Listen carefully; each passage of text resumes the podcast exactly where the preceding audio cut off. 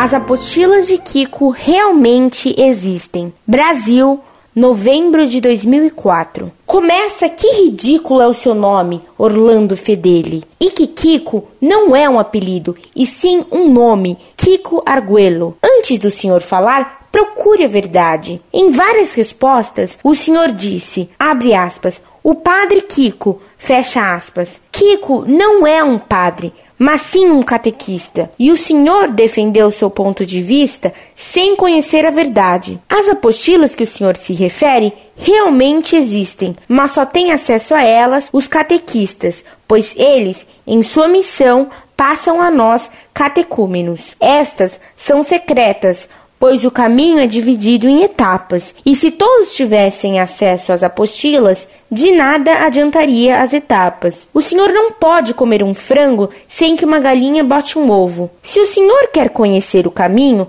faça as catequeses, entre no caminho, ou então Procure ao menos saber realmente o que é o caminho. Vá até Brasília, lá tem um seminário do caminho chamado Seminário Missionário Arquidiocesano Redentores Mater. Busque lá suas respostas ou com algum catequista do caminho. Mas pare de julgar o caminho, pois o Senhor está entrando no pecado, e estando no pecado, como o Senhor consegue comungar Cristo na Eucaristia? A paz de Cristo.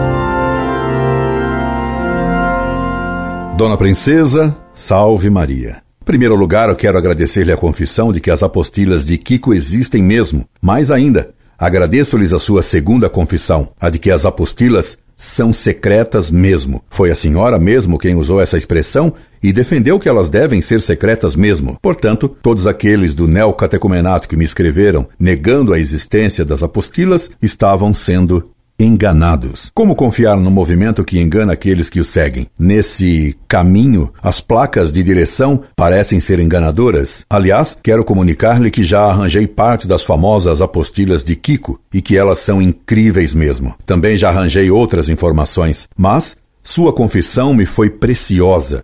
Realmente um presente de princesa. Sei muito bem que o tal Kiko não é padre. Se em alguma resposta minha constou o nome dele procedido desse título foi por um equívoco de digitação.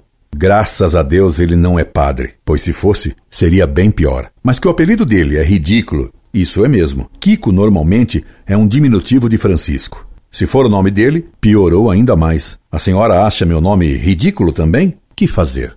Cada um tem o sobrenome que herda e o nome que lhe dão. Graças a Deus a senhora é princesa, que é um nome realmente bonito e aristocrático e que, ademais, lembra a princesinha Branca de Neve, que não devia ser tão zangada e azeda como a senhora. Mas vá-se saber.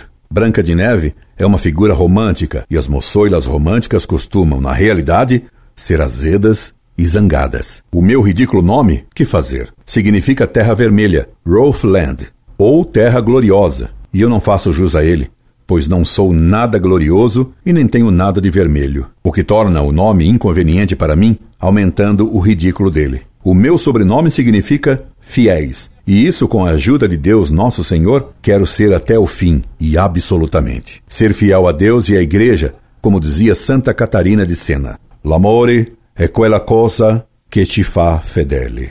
O amor é aquela coisa que nos faz fiéis. E o amor é que me move e que me faz falar. O amor a Deus e ao próximo é que me leva a querer para a senhora, especialmente, a graça de Deus que a conduz ao céu. Embora a senhora me tenha julgado já em pecado e afirme que não sabe como posso comungar o que só Deus pode conhecer, espero que ele me perdoe os muitos pecados que cometi e que se estou em pecado, que ele misericordiosamente me perdoe e que se não estou em pecado, que ele me conserve, assim como a senhora, em sua graça divina. De fato, não sei se posso comungar, pois eu, pecador, me confesso. Só comungo porque espero na infinita misericórdia de Deus que a comunhão que recebo não seja para o meu juízo e condenação. E rogo à senhora que, quando comungar, não se esqueça de pedir misericórdia para minha alma. Incorde, Jesus Semper, Orlando Fedeli.